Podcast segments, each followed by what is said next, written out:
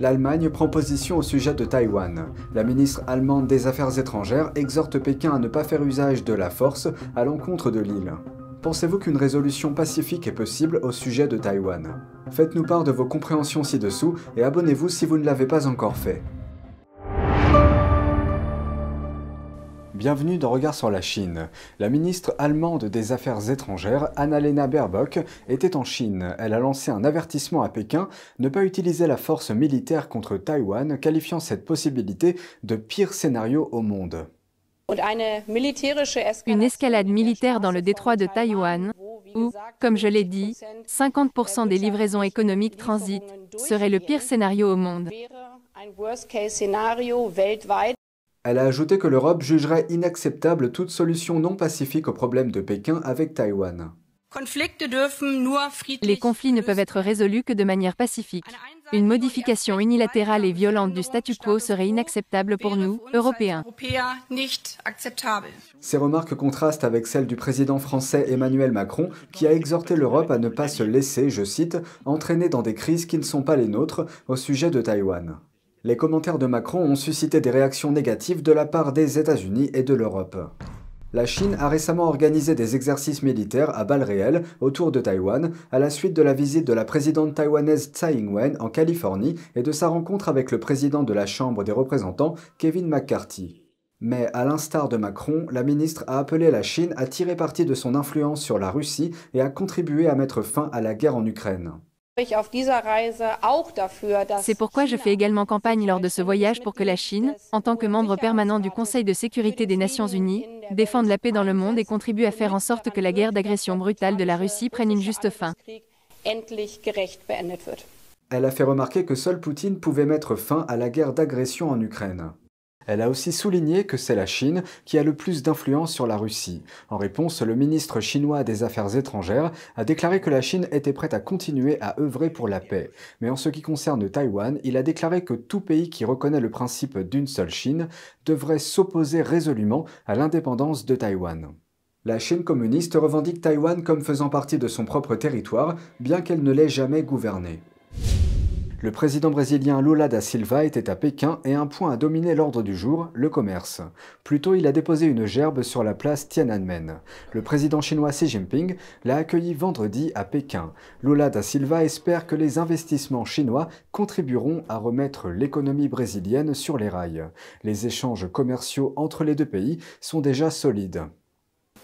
La Chine est le principal partenaire commercial du Brésil. Les échanges bilatéraux s'élèvent à plus de 150 milliards de dollars. Les États-Unis sont le deuxième partenaire commercial du Brésil, mais aujourd'hui, le Brésil lance l'idée que les pays des BRICS pourraient créer une nouvelle monnaie pour rivaliser avec le dollar américain. Le pays est la plus grande économie d'Amérique du Sud. La Chine et le Brésil ont déjà conclu un accord pour commercer dans leur propre monnaie et abandonner le dollar.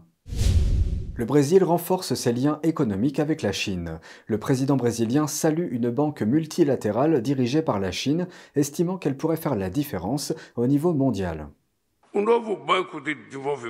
La nouvelle banque de développement a un grand potentiel en ce sens qu'elle libère les pays émergents de la soumission aux institutions financières traditionnelles qui veulent nous gouverner. Le président brésilien Lula da Silva a fait ses remarques jeudi lors d'une visite d'État en Chine.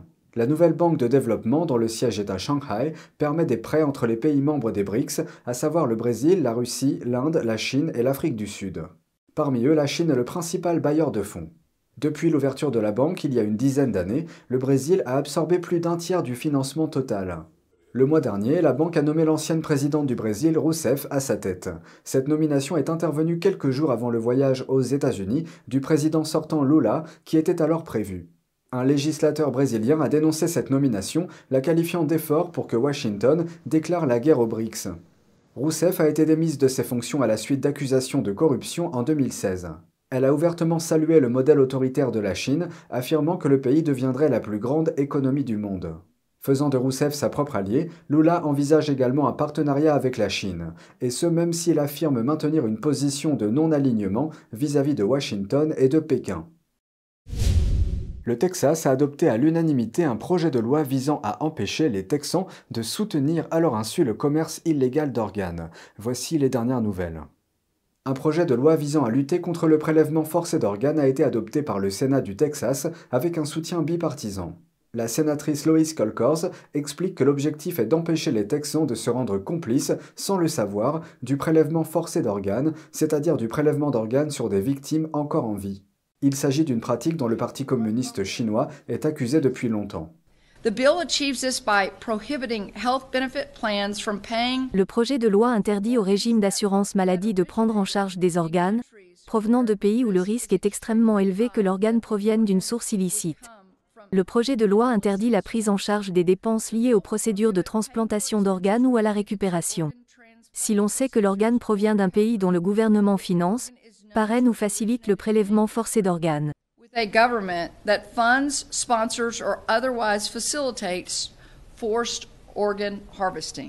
Depuis des années, la Chine organise des transplantations d'organes pour des patients à des vitesses qui dépassent les temps d'attente habituels dans le monde entier. Aux États-Unis, il est courant que les patients attendent un an pour obtenir un cœur. À l'heure actuelle, plus de 100 000 Américains sont inscrits sur la liste d'attente nationale pour une transplantation. En Chine, des hôpitaux ont trouvé le moyen de greffer un cœur à un patient en 4 jours, 4 cœurs à une autre patiente en 10 jours et deux fois à un patient en 24 heures. Un tribunal international rassemblé à Londres a conclu que Pékin prélevait systématiquement des organes par la force sur des prisonniers de conscience depuis 20 ans. Les principales victimes En particulier les Ouïghours, les Falun Gong, les chrétiens des églises domestiques et d'autres. Les Ouïghours sont une minorité musulmane de la région du Xinjiang. Le Falun Gong est une pratique de méditation pacifique dont les pratiquants se trouvent en Chine et dans le monde entier. Pékin persécute ces deux groupes, en les arrêtant, en les détenant et en les torturant dans les prisons, faisant des millions de victimes. J'ai vu de mes propres yeux des sites web d'hôpitaux en anglais et en mandarin en Chine, annonçant des cœurs disponibles, des donneurs en attente. Vous savez que personne ne peut survivre à une telle transplantation. Le projet de loi du Texas fait suite à un projet de loi de la Chambre des représentants visant à lutter contre le même crime. Si la loi est créée, les Américains risquent une amende de plus d'un million de dollars et jusqu'à 20 ans de prison s'ils facilitent le prélèvement forcé d'organes où que ce soit dans le monde. Des nouvelles sur le front du sport. La Women's Tennis Association, ou WTA, fait son retour en Chine cette année. La WTA avait stoppé ses activités en 2021. Une décision visant à soutenir la star chinoise du tennis Peng Shuai. L'ancienne championne du monde de double avait accusé un haut responsable du régime chinois d'agression sexuelle cette année-là. Les contenus la concernant ont été rapidement effacés des réseaux sociaux chinois. Peng a brièvement disparu de la scène publique, suscitant des craintes pour sa sécurité à l'international. Les médias d'État chinois ont par la suite diffusé des commentaires émanant apparemment d'elle, indiquant qu'elle était en sécurité chez elle. Une branche anglophone d'un autre média d'État chinois a également diffusé un courriel prétendument adressé par Peng à Steve Simon, président et directeur général de la WTA. Dans ce courriel, Peng revenait sur ses accusations. Ces événements ont suscité des questions. Peng s'exprimait-elle de son plein gré ou avait-elle discrètement disparu, détenue sur décision des autorités chinoises? La WTA a ensuite demandé une enquête formelle et la possibilité de rencontrer Peng en privé les Nations Unies et la Maison-Blanche ont fait des déclarations similaires. Mais après 16 mois d'annulation des tournois en Chine, la WTA écrit aujourd'hui que Pékin ne cède pas. Concluant dans une déclaration, nous ne pourrons jamais atteindre pleinement ces objectifs et ce sont nos joueurs et nos tournois qui, en fin de compte, paieront un prix exorbitant pour leur sacrifice. Le communiqué précise que la WTA a été en contact avec Peng et qu'elle est assurée qu'elle vit en sécurité avec sa famille à Pékin. La décision de la WTA de suspendre les événements en Chine aurait dû coûter des centaines de millions de dollars. Mais comme la Chine a annulé pratiquement tous les grands événements de 2022 en raison de la pandémie, les pertes sont surtout symboliques. Quatre grands tournois de tennis sont prévus en Chine cette année, dont le Master de Shanghai. C'est tout pour aujourd'hui, merci d'avoir suivi Regard sur la Chine, on se retrouve demain pour une nouvelle émission, prenez soin de vous et à bientôt.